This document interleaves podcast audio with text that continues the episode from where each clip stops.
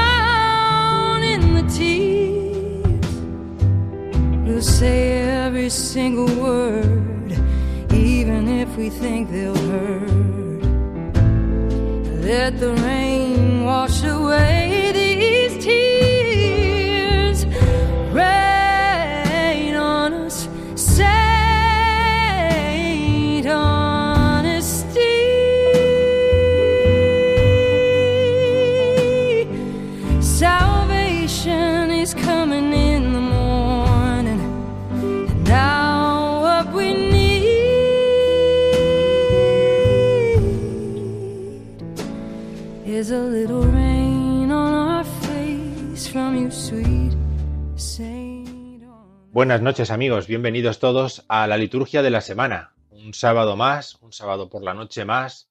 En Radio María nos encontramos para dedicar un rato, un tiempo a la reflexión litúrgica, a la reflexión acerca de los misterios que la Iglesia celebra.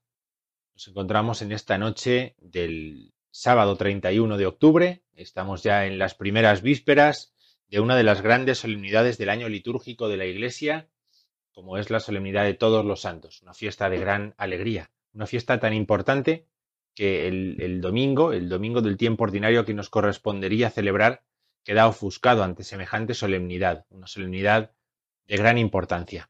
Vamos a hablar hoy en este programa de esta solemnidad de todos los santos, que hemos comenzado ya con el rezo de las primeras vísperas. Vamos a hablar después también de la conmemoración de los fieles difuntos. Yo creo que estos dos temas son los que van a centrar el programa de hoy. Si tenemos un poquito de tiempo al final, vamos a hablar también de las misas que se ofrecen eh, por los difuntos, de cuál es el sentido de estas misas que se ofrecen por los difuntos, qué, fundamento tienen en la vida de la Iglesia, eh, algo que es tan habitual, aunque por desgracia en muchas ocasiones ya perdido, olvidado. El hecho de que eh, se pueda ofrecer la misa por el eterno descanso de un difunto, el sentido que tiene, pues es algo que a lo largo de todo el mes de noviembre se nos repite y ya que estamos entrando en este mes, mes de difuntos que decimos muchas veces, ¿no? Pues vamos a intentar acercarnos también a explicar esta realidad. Vamos a comenzar como siempre con la liturgia de la semana, cuál es la liturgia de esta semana trigésimo primera del tiempo ordinario que comenzamos. Eh, recorriendo todos los días de esta semana, vamos a ver que es una semana muy variada, con gran cantidad de, memorias y celebraciones, eh, que nos va a llevar a después fijarnos en estas dos fechas tan, tan significativas de nuestro calendario como son el Día de Todos los Santos. Vamos a hablar un poquito de su origen, cuál es el origen de esta fiesta de Todos los Santos, qué, qué, qué elementos son los más característicos de la misma, ¿no? Y después hablaremos un poquito de los fieles difuntos, la conmemoración de los fieles difuntos, ¿no? En estos días en los que, salvo confinamientos, cuarentenas y similares, pues la gente visita los cementerios, pide por los difuntos, especialmente en misa, eh, pues vamos nosotros también a dedicar un ratito a esta, a esta reflexión. Vamos a comenzar, vamos a comenzar aquí nuestro programa, la liturgia de la semana, vamos a hacerlo eh, fijándonos en la liturgia de esta semana trigésimo primera del tiempo ordinario. La semana trigésimo primera del tiempo ordinario comienza con el domingo, que en este caso es un domingo eh, no del tiempo ordinario, como lo vamos a celebrar, sino que es eh, una gran solemnidad, todos los santos, solemnidad de todos los santos que están con Cristo en la gloria. Así es como dice el Martirologio Romano, el libro que recoge todos los santos que la Iglesia celebra, eh, un libro que se llama Martirologio, el libro en el que están los elogios de todos los testigos, ¿no? Todos los mártires propiamente son testigos, ¿no? Pues todos los santos están recogidos sus nombres en ese martirologio. Y en este día 1 de noviembre dice así: En el gozo único de esta festividad, la Iglesia Santa, todavía peregrina en la tierra, celebra la memoria de aquellos cuya compañía alegra los cielos, recibiendo así el estímulo de su ejemplo, la dicha de su patrocinio y un día la corona del triunfo en la visión eterna de la divina majestad. Bien, eh, aunque luego lo, veamos más despacio, recordamos que este es el Día de Todos los Santos, que es una de las grandes fiestas del año litúrgico y que tiene unas lecturas propias y muy características. Luego vamos a explicar que son lecturas desde muy antiguo ya eh, reservadas para esta fecha, estas, estas lecturas de la palabra de Dios. La primera lectura del Día de Todos los Santos es el capítulo 7 del libro del Apocalipsis. La gran visión, una de las grandes visiones de Juan es el capítulo 7 del libro del Apocalipsis. Esa visión donde está la muchedumbre inmensa que nadie podría contar de todos los que están ante el, ante el trono de Dios para celebrar su gloria, para festejar la victoria del Cordero.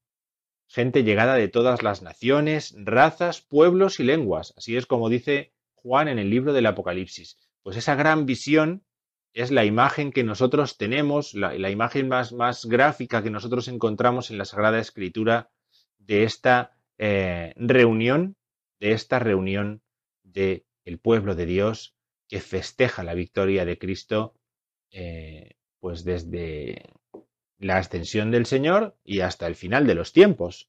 No estamos hablando solamente de lo que sucederá en el futuro, sino que estamos hablando de algo que ya ha comenzado a suceder cuando al abrir Cristo las puertas del cielo por su resurrección, los santos han comenzado a entrar en ella.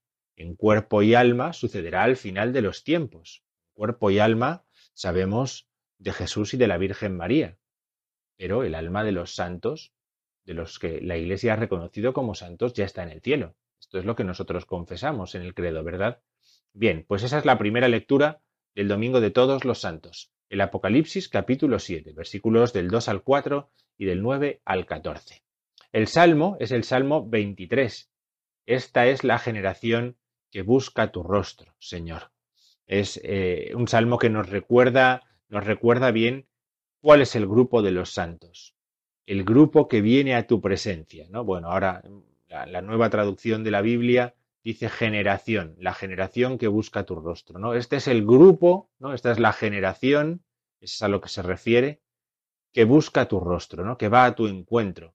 Nosotros somos los que pedimos que se nos abran las puertas del cielo, ¿eh? porque vamos eh, buscando el rostro de Dios. ¿no? Los santos son ese grupo. ¿Quiénes son los santos? ¿no? Pues los santos son ese grupo que busca el rostro de Dios. ¿no? La segunda lectura es una lectura de la primera carta del apóstol San Juan, donde él dice que nosotros estamos llamados a ver a Dios tal cual es.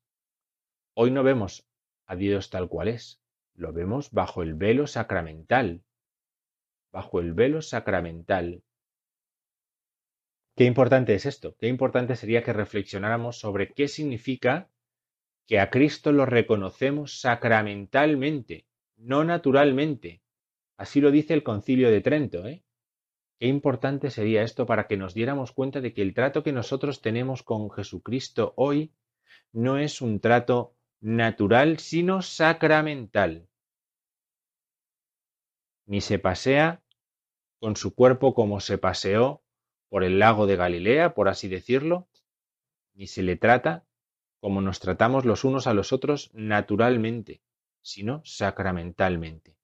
Y al final de los días veremos a Dios, dice San Juan, tal cual es, tal cual es. Se caerán los velos de nuestros ojos y contemplaremos a Dios después de haber sido purificados, limpiados, tal cual es Él. Esta es la promesa de la segunda lectura de este domingo de todos los santos. Y el Evangelio es el Evangelio que tradicionalmente la Iglesia ha proclamado en el Día de Todos los Santos. Luego lo vamos a explicar más despacio, pero este Evangelio, lo sabemos bien, son las bienaventuranzas. Mateo 5, 1, 12. El principio del Sermón de la Montaña, donde se nos explica que los santos son los bienaventurados. Los santos son los felices. Los santos son los dichosos. Todas esas palabras son sinónimas, son aquellos que han hecho del reino de Dios su riqueza, prefiriendo, prefiriendo la pobreza en esta vida, una pobreza que consiste no en no tener, sino en poner toda la confianza en el Señor, no en poner la confianza en lo que tenemos, sino en Dios. Esos son los que gozarán del reino de Dios. Por eso, estas lecturas, ¿no? en este Día de Todos los Santos, eh, podemos ver que todas las lecturas hacen referencia a la solemnidad que celebramos, la solemnidad de todos los santos. Hoy es un, es un día de fiesta, es un día de gran alegría, en el que contemplamos, dice eh, el prefacio de la misa, a los mejores hijos de la Iglesia y deseamos nosotros también seguir como parte de ese pueblo en ese camino. Nos lo dejamos aquí porque luego vamos a hablar un poquito más despacio sobre eh, la historia, la teología, la espiritualidad de este Día de Todos los Santos. Así que lo dejamos aquí para poder continuar con nuestro recorrido por todas las eh, por todos los días de esta, de esta semana. Podríamos, eh, como conclusión, ¿no? o como puente entre el día 1 y el día 2, ¿no? podríamos advertir, tal y como nos dice el calendario litúrgico, que a los fieles que visiten devotamente el cementerio oren solo mentalmente por los difuntos, porque habrá muchos que no puedan visitar el cementerio en estos días, ¿no? Se les concede la indulgencia plenaria, que se aplica eh, pues, eh, a las almas del purgatorio a lo largo de todo este mes de los difuntos, tal y como nos ha dicho la Santa Sede en estos días anteriores en el Día de los Fieles Difuntos, en todas las iglesias, oratorios, en todo este mes se puede lucrar, esa indulgencia, ¿vale? Bien, el lunes, lunes día 2 de noviembre, es la conmemoración de todos los fieles difuntos. Viene bien que veamos la diferencia, es muy clara, pero a veces se nos pasa por alto entre la solemnidad de los de todos los santos y la conmemoración de todos los difuntos. El lunes no es una solemnidad. La solemnidad es por los que están en el cielo. Todos los santos. El lunes la conmemoración es de los difuntos, todos los que han muerto. Es una memoria, una petición por todos los que han muerto para que lleguen al cielo. Para que lleguen al cielo. Es muy bonito contemplar cómo en estos días la iglesia terrestre, que somos nosotros, pedimos por la iglesia purgante, que son los fieles difuntos, para que lleguen a ser iglesia celeste, todos los santos. ¿Eh? Cuando uno quiere una clase de eclesiología muy sencilla, la tiene en estos días 1 y 2 de noviembre. Y de una forma muy sencilla uno puede entrar eh, en, el misterio de lo que es la Iglesia, desde la perspectiva de los que la formamos. ¿eh? Todos los que estamos en la Iglesia andamos en este camino. Vamos avanzando como Iglesia peregrina para un día, cuando Dios nos llame, pues ser parte de esos fieles difuntos que queremos un día de ahí entrar al cielo. del purgatorio solo se puede ir al cielo el infierno va por otro lado, ¿no? Eh, pero cuando uno va al purgatorio, pues de ahí ya no hay salida nada más que al cielo, ya es purificarse para entrar en el cielo, ¿no? Bien, esto es catecismo básico, ¿eh? que aquí tantas veces y también se ha explicado en Radio María. Pues eso lo celebra la Iglesia, lo celebra la Iglesia. El día de todos los fieles, difuntos, las lecturas son muy variadas. ¿eh? Todas hacen referencia, lógicamente, al tema que, conmemoramos, pero eh, las lecturas son múltiples y variadas. También pensando en que es un día que tradicionalmente los sacerdotes celebraban varias misas, hasta tres misas, ¿no? Y entonces así podían variar. ¿eh? Pueden variar el formulario, no hacer siempre las mismas lecturas, ¿no? Las mismas oraciones, ¿no? De tal manera que, eso también de una riqueza espiritual, ¿no? una profundidad espiritual todavía mayor a los matices que un día tan bonito como este también eh, tiene para nosotros. La conmemoración de todos los fieles difuntos que hacemos el lunes en el fondo es una confesión de la fe en la resurrección de Jesucristo. Nosotros creemos que los que han muerto vivirán. Si no creyéramos que los que han muerto vivirán, lo que estamos haciendo es un ejercicio de masoquismo. Por eso nosotros creemos que los que han muerto vivirán.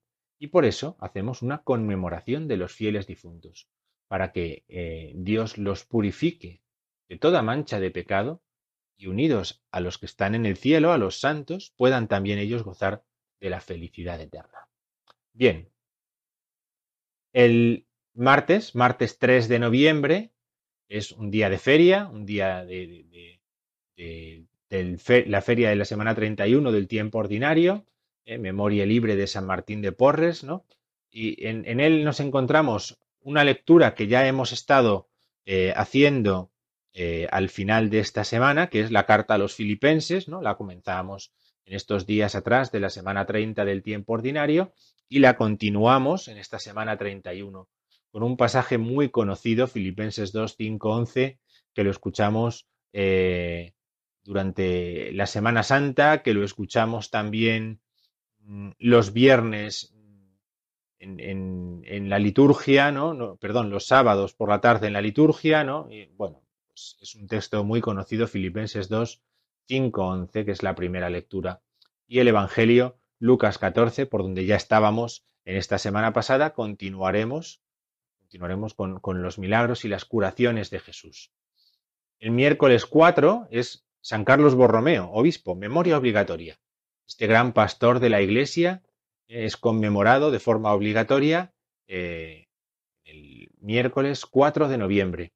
Filipenses 2 seguiremos escuchando en la primera lectura y Lucas 14, 25-33, donde Jesús da unas instrucciones, unas enseñanzas sobre el verdadero discipulado, sobre cuál es el verdadero discipulado.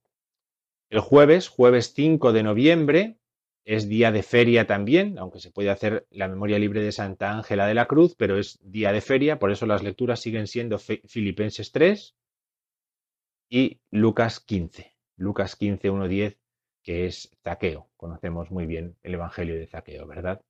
Pues es el que corresponde a este próximo jueves día 5 de noviembre.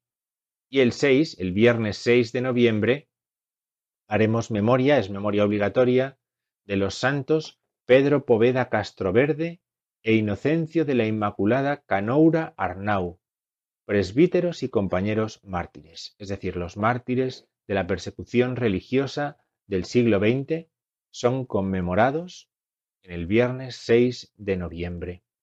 Por lo tanto, eh, es una memoria obligatoria, eh, misa de color rojo, podríamos decir, ¿no? Y las lecturas son lecturas de feria, eso sí, es una memoria, lecturas de feria, Filipenses 3, 17 al 4, 1 y Lucas 16.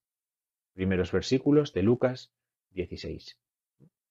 Muy bien, pues eh, si continuamos, continuamos en el eh, sábado 7, sábado 7 del de, de, noviembre.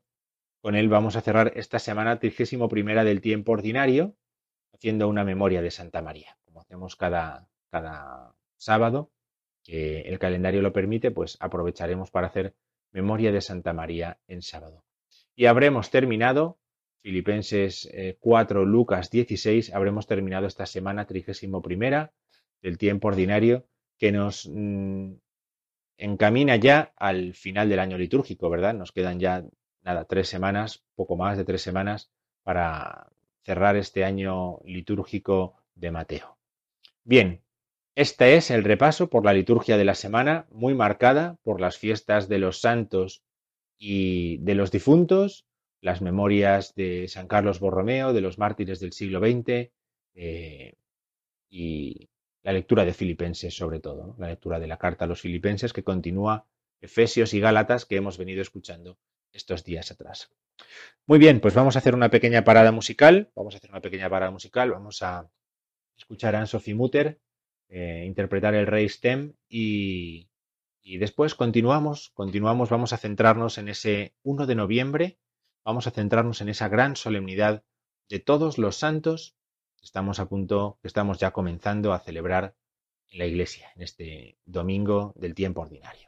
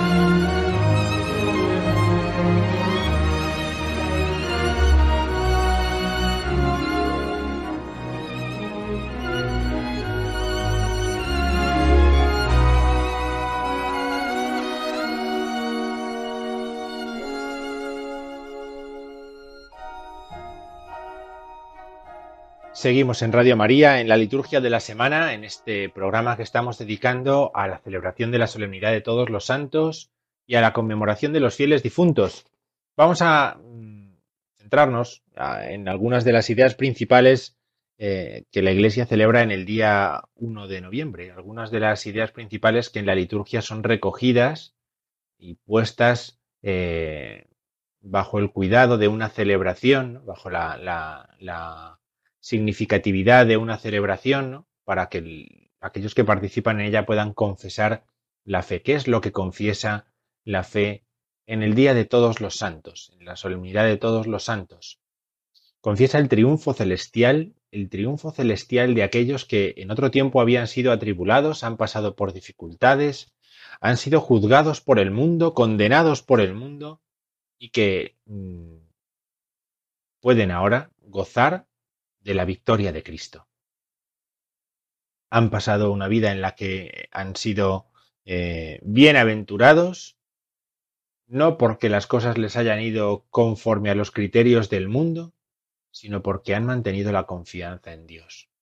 Alegraos, justos, dice el, el Salmo 32, en el Señor, pues bien dice la alabanza en los labios de los rectos. Entonces, esta, esta visión tan bonita, la alabanza en los labios de los rectos, ¿no? que habla bien de Dios, esto es un poco lo que se refleja también en esta eh, solemnidad de todos los santos, que mm, desde antiguo comienza con una vigilia. Sabemos bien, lo hemos aprendido de un montón de celebraciones, que las grandes fiestas comienzan con una vigilia. Y así es la vigilia de todos los santos que tradicionalmente se celebra eh, en muchos lugares, en muchos lugares. No vamos a meternos aquí con algo que muchos programas han tratado, han tratado ya, el tema de, la víspera de todos los santos, de Halloween, todo ese eh, rollo tan moderno, que se nos ha vendido como algo muy moderno y muy gracioso, de, una referencia a, muertos y a cosas de muertos, cuando la Iglesia desde muy antiguo celebra una fiesta de vivos, fiesta de gran importancia porque es una fiesta de vivos. Entonces, eh, la Iglesia no ha cogido una fiesta celta y, pagana y la ha cristianizado, porque la fiesta celta de San Jaime es una fiesta de ánimas que no tiene ni siquiera una fecha fija en el calendario, así que cuando escuchen esas cosas por ahí, pues, pues ya sabemos nosotros que, que no es así, es una fiesta que a veces caía eh, alrededor de estos días y a veces no caía alrededor de estos días, o sea que no es una, una fecha que la Iglesia tenga interés en cristianizar, no tiene nada que ver con eso, sino que tiene que ver, vamos a ir viendo ahora algunos de los detalles históricos de esta fiesta para poder entenderla un poquito mejor. Sí podemos decir que esa misa de vigilia, y eso lo tenemos muy bien también nosotros recogido, eh, comenzaba con un pasaje del libro del Apocalipsis, con el capítulo quinto del libro del Apocalipsis. ¿eh? Un, texto precioso ¿eh? en el capítulo quinto en el que se, destaca la victoria, la victoria de Cristo, la victoria del Cordero y de aquellos que están con Él.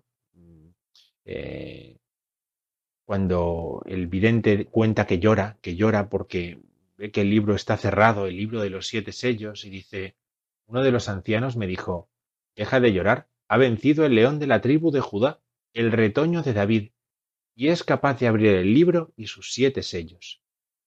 Y vi en medio del trono y de los cuatro vivientes y en medio de los ancianos a un cordero de pie como degollado. Tenía siete cuernos y siete ojos, que son los siete espíritus de Dios enviados a toda la tierra. Se acercó para recibir el libro de la mano derecha del que está sentado en el trono cuando recibió el libro, los cuatro vivientes y los veinticuatro ancianos se postraron ante el Cordero. Tenían cítaras y copas de oro llenas de perfume, que son las oraciones de los santos. Y cantan un cántico nuevo. Eres digno de recibir el libro y de abrir sus sellos, porque fuiste degollado, y con tu sangre has, has adquirido para Dios hombres de toda tribu, lengua, pueblo y nación un pasaje precioso de Apocalipsis capítulo 5, que era la primera lectura en la vigilia de todos los santos antiguamente y que es un texto con el cual eh, se resume se resumen las ideas principales. La victoria de Cristo, aquellos que entristecidos parece que experimentan que su vida no ha tenido eh, fruto, no ha merecido la pena y sin embargo, sin embargo, la victoria del Cordero, de pie como degollado, es una victoria de la que hace partícipes a los que han creído en Él. Una victoria que invita a los que han creído en Él a cantar, a alabar, a bendecir al Señor. Esta lectura es la lectura que, está puesta como lectura principal en esa vigilia, eh, acompañada del Salmo 149, uno de esos salmos de alabanza a Dios, uno de esos salmos de bendición de Dios ¿eh? y que luego eh, da paso a un evangelio de Lucas, del evangelio según San Lucas, en el capítulo sexto, el capítulo sexto eh, en el que nos encontramos dentro del sermón de la montaña, pero en la, en la visión, en la visión de Lucas, en la visión de Lucas, que es otra perspectiva distinta de la de Mateo, que es la que se reserva para el día de la fiesta. Y en ese pasaje es en el que también escuchamos las bienaventuranzas seguidas de los ayes, de las advertencias. ¿no? Son las bienaventuranzas según Lucas, se dejan las bienaventuranzas según Mateo para el día de la fiesta. La felicidad de los santos es una felicidad interior a la que no podrá llegar jamás la malicia de los hombres, a la que no podrá llegar jamás la crueldad de los perseguidores ni de los padecimientos. Podrán reducirnos a la pobreza, podrán empequeñecernos, arrancarnos aquello que nosotros consideramos más nuestro, y sin embargo, hemos entrado en el santuario, hemos entrado en el lugar santo de Dios, hemos recibido el don del Espíritu, y como aquellos santos, también nosotros somos invitados a mantener la fe, a mantener la fe en, en, esta celebración, a mantener la fe por este misterio que celebramos. Bien, esta idea de los santos, esta idea de la celebración de todos los santos, no es una, idea eh, nueva. En, en, el siglo IV en Siria, en el siglo IV en Siria, para que vean la importancia que tienen estas cosas, en el siglo IV en Siria ya hay una fiesta en honor de todos los mártires, relacionada con el triunfo pascual de Cristo. En el siglo IV en Siria, que los bizantinos celebraban el domingo siguiente a Pentecostés, después de haber recibido el espíritu de la salvación, y que después se introduce en Roma. Esta fiesta llega a Roma, esta fiesta bizantina llega a Roma, tiene poca duración, y luego vuelve a entrar, vuelve a entrar. Entonces es una fiesta que eh, también va a quedar después cuando Bonifacio IV sea el Papa. Bonifacio IV, estamos hablando aproximadamente de finales del siglo VI, principios del siglo VII. Bonifacio IV muere en el año 615 aproximadamente. Por lo tanto, eh, Bonifacio IV es el Papa que introduce una fiesta muy particular, porque es una fiesta eh, en honor de los mártires al consagrar el panteón al culto, al culto cristiano. El panteón, todos los que hemos estado en Roma sabemos bien cuál es ese panteón, eh, eh, con esa cúpula abierta, pues es consagrado al culto cristiano por Bonifacio IV con una fiesta en honor de todos los mártires. Un tiempo después, un tiempo después, también el Papa Gregorio III va a ser un personaje de gran importancia. Gregorio III vive prácticamente un siglo después, un siglo después que Bonifacio IV, y Gregorio III eh, va a erigir, en, San Pedro un oratorio en honor de todos los santos, los mártires, los confesores, muertos por todo el orbe. Y destina un coro de monjes para la celebración del oficio litúrgico. Qué, delicadeza eh, la de este, este Gregorio III, esto, es, que, piensa en esta fiesta, piensa en esta fiesta para eh, el culto en Roma, para el culto de la Iglesia. Después todavía, después todavía, eh, Gregorio IV dará otros pasos con una celebración otra celebración para todos los santos y eh, los francos serán los que introduzcan en, Roma una fiesta que ellos tenían para todos los santos. Entonces, poco a poco esto se irá asentando en, Roma y en, toda la católica hasta llegar a convertirse en una fiesta de gran importancia, en la que ya desde el principio hay un pasaje claro en el Evangelio. Mateo 5, 1.12. Las bienaventuranzas. Mateo 5, 1.12. Hay un pasaje, Apocalipsis 8, que lo precede, que también conocemos bien, y eh, un canto, un canto Stetit Angelus. Vi al ángel que estaba de pie a la derecha del altar con el incensario humeante, incensario de oro humeante. Nosotros vamos a escuchar Stetit Angelus también ahora, en esta, en esta memoria que estamos haciendo de la solemnidad de todos los santos, para contemplar cómo el culto del cielo y el culto de la tierra se unen, para contemplar cómo somos llamados los bienaventurados, los santos, a participar del culto celeste, cómo también a nosotros se nos invita a entrar en esa celebración a partir de nuestra celebración, cómo así también nosotros gozamos, gozamos con esta eh, enseñanza. Bien, no vamos a prolongar mucho más esta, estas ideas del día 1 de noviembre, ¿vale? Los santos en el cielo, ¿eh? aquellos que gozan de la bienaventuranza de la presencia de Dios, eh, nosotros los que les celebramos, y no solamente les celebramos, sino que les miramos con el deseo de poder también participar con ellos, ¿no? Y aquí, eh, no solamente de esta forma podríamos mirar este pasaje, sino que podríamos darle un poco también la vuelta, podríamos darle un poco la vuelta y, pensar también en cómo eh, somos vistos nosotros por aquellos que están en el cielo, cómo somos también nosotros llamados por los que están en el cielo a participar en esa celebración en la que ellos están, en esa alegría que ellos ya tienen. Nosotros somos invitados también a, gozar en esa presencia, ¿no? Bien, eh, es un día para vivir la experiencia de la Iglesia. Tantas veces nos cuesta tanto vivir la experiencia de la Iglesia que esta es una oportunidad preciosa de vivir esa experiencia de lo grande que es la Iglesia, mucho más de lo que nosotros eh, podemos eh, imaginar o podemos calcular o podemos razonar en muchos momentos. ¿no? los santos también tiran de nosotros, ¿no?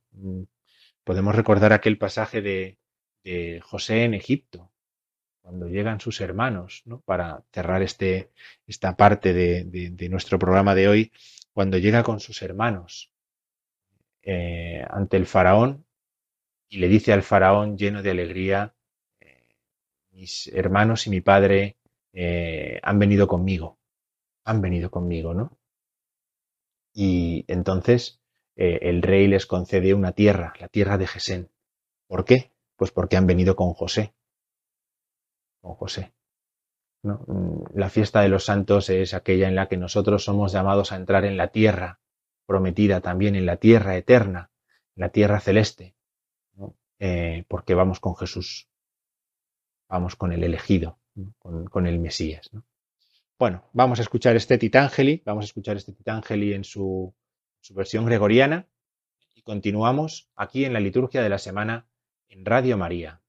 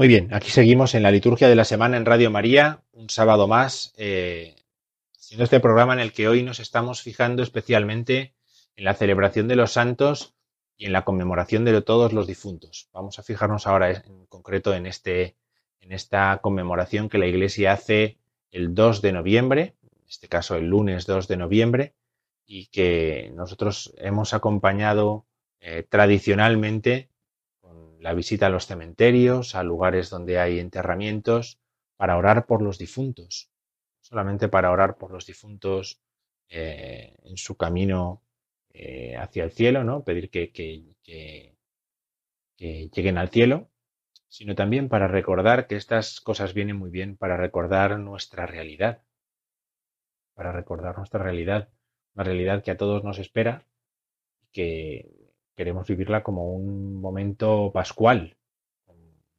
matiz pascual claro, es decir, como un paso hacia la vida eterna.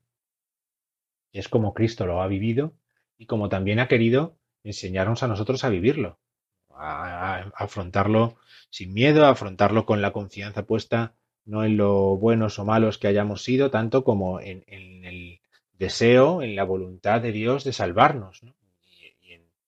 En, ese, en esa fuerza con la que Él tira de nosotros, ¿no? Tira de nosotros cada día a lo largo de nuestra vida. Desde muy antiguo, desde muy antiguo, desde los primeros tiempos, los cristianos eh, han vuelto su mirada ante la muerte hacia el Señor, ¿no? Han vuelto su mirada hacia aquel que tenía que salvar a los difuntos de la muerte eterna. Y desde muy antiguo, desde que los cristianos empezaban a enterrar a sus cristianos que, fallecían, pues eh, aquello era una invitación a la fe, una invitación también a la celebración de la Iglesia, a ofrecer la Eucaristía en sufragio por los difuntos. Ahora vamos a hablar de, esto también, ¿no? Y es algo que eh, eh, a, los cristianos siempre les ha parecido como un signo de profunda fe en el Señor resucitado. En las catacumbas, en los lugares donde los cristianos eran eh, enterrados. Eh, siempre ha habido un sitio para celebrar la Eucaristía, siempre ha habido un sitio para hacer memoria del Señor. Memoria del Señor. La Iglesia, por lo tanto, eh, ha buscado de esta forma también que ante el momento crucial de la muerte, pues lo que resonara fuera la fe crucial en la resurrección. De tal forma que incluso en los más antiguos rituales, si podríamos decir, o en las más antiguas explicaciones de la celebración eucarística, siempre ha habido una memoria de los difuntos en la misa. Ya en el siglo III tenemos memoria de los difuntos en la misa prácticamente en, todas las liturgias, dentro de la gran intercesión, después de la plegaria de consagración, ¿no? hemos encontrado esa memoria, esa memoria por los difuntos que se ha mantenido y se mantiene hasta nuestros días y se seguirá manteniendo. La liturgia bizantina, por ejemplo, celebra también un oficio en sufragio por todos los difuntos todos los años. Eh, antes de entrar en la cuaresma, antes del carnaval, por todos los difuntos, ¿no? Y nosotros eh, le atribuimos a San Odilon, que fue un abad de Cluny a finales del siglo X, el haber dado fuerza a una costumbre, que es el de hacer eh, memoria de los difuntos, el de hacer una celebración por los difuntos, eh, eh, bienhechores, amigos del cenobio y, cercanos, ¿no? eso se va a extender, se va a extender de tal forma que se va a ir asentando en la iglesia y se va a convertir en una costumbre que es eh, la celebración, la conmemoración por los fieles difuntos. Uno de los, de los ordos romanos que nosotros tenemos, encontramos como el Papa eh, hace esa conmemoración de los fieles difuntos. ¿no? Después de las segundas vísperas de los santos, el pontífice tomaba de nuevo su capa de escarlata, ¿eh? sus vestiduras propias, y eh, comenzaba una procesión, unas vísperas de difuntos. Y la misa al día siguiente era por los difuntos. ¿no? Esto es una tradición que va a quedar en la Iglesia hasta nuestros días hasta nuestros días, de tal manera que el día 2 de, 2 de noviembre es un día para hacer memoria de los difuntos, que han sido o queremos que sean rescatados de la muerte y llevados eh, hacia la Pascua eterna, llevados al encuentro de Cristo. La celebración tradicional eh, era una celebración que constaba de tres misas en tres, en tres distintos lugares. El Papa celebraba tres misas distintas o participaba en tres misas distintas y eso queda, y ahí queda una costumbre de que los sacerdotes puedan celebrar tres misas eh, el día de la conmemoración de los fieles difuntos y, y pedir por su eterno descanso vayamos donde vayamos a misa este día, eh, prestemos atención a la palabra de Dios porque siempre va a tener ese matiz pascual que decíamos. Nosotros miramos a los muertos como aquellos que ya han sido rescatados de la muerte eterna por la muerte de Cristo. La Pascua de Cristo marca profundamente la visión del cristiano ante la muerte. Nosotros que vivimos la amenaza de la pandemia, la amenaza de la muerte de múltiples formas. Tenemos que tener presente esta realidad. Lo que marca nuestra existencia es que Cristo ha vencido a la muerte. Lo que marca nuestras decisiones es que Cristo tiene poder para dar la vida eterna al hombre. Y así cuando nos encontremos ante la duda, pues el día 2 de noviembre lo que viene es a fortalecernos en nuestra fe, a fortalecernos en nuestra fe cristiana a fortalecernos en cómo el Señor nos ha llamado a creer. Y nos ha llamado a creer. Y por eso nos llama a celebrar la Eucaristía. Celebrar la Eucaristía por los difuntos también. ¿eh? Por los difuntos. Porque nosotros estamos en comunión con los difuntos dentro de la comunión de los santos. De tal manera que la Iglesia peregrina, consciente de esta comunión de la Iglesia, lo que hace es ofrecer oraciones por ellos. Lumen Gentium, en el Concilio Vaticano II, nos recuerda esto en el número 50.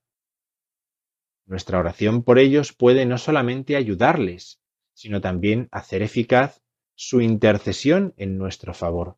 Por eso es necesario pedir por los difuntos para que lleguen al cielo y se conviertan en intercesores nuestros. Ahora ellos están muertos, no pueden pedir por ellos, no pueden pedir por nadie.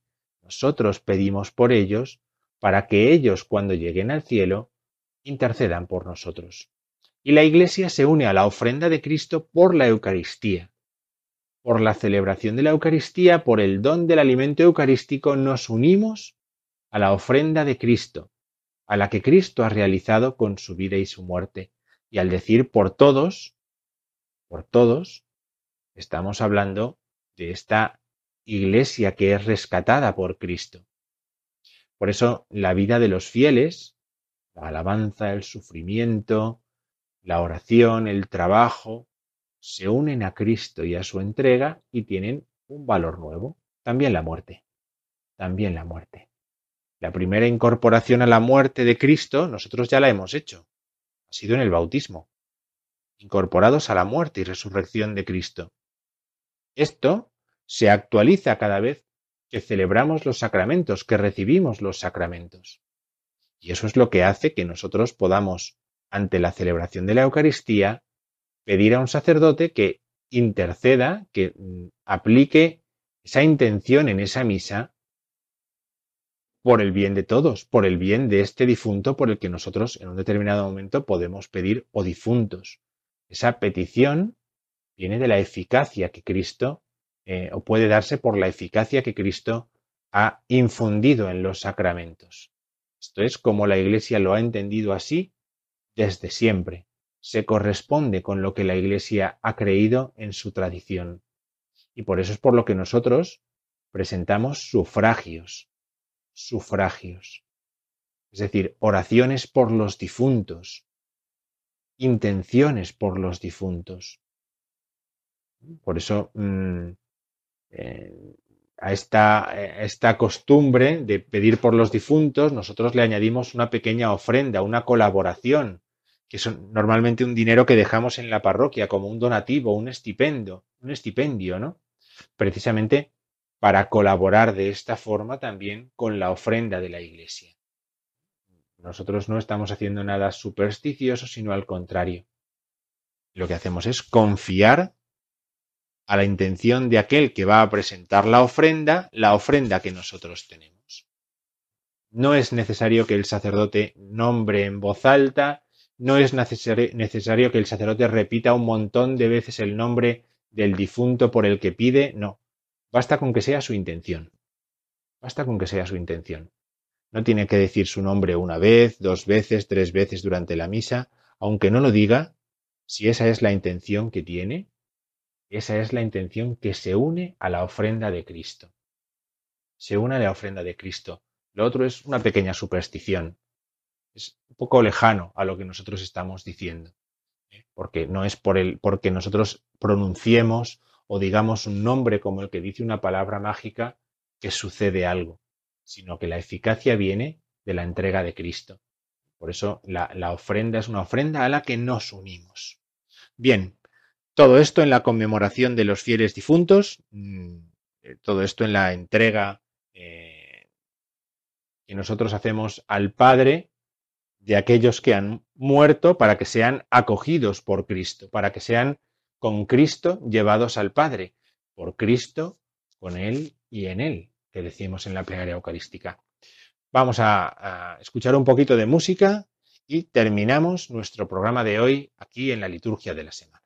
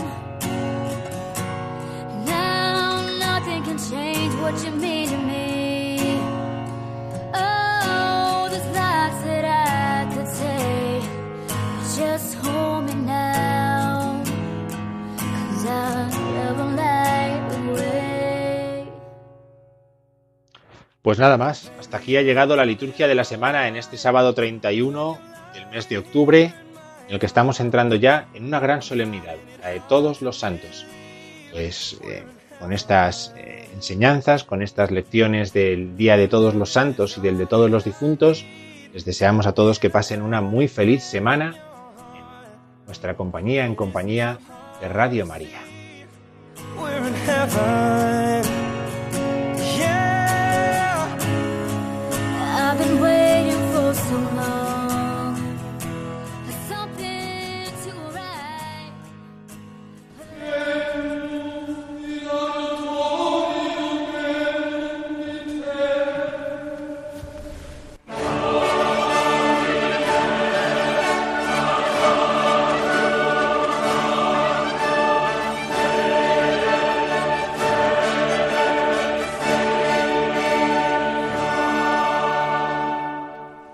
Han escuchado La Liturgia de la Semana, un programa que hoy ha dirigido el Padre Diego Figueroa.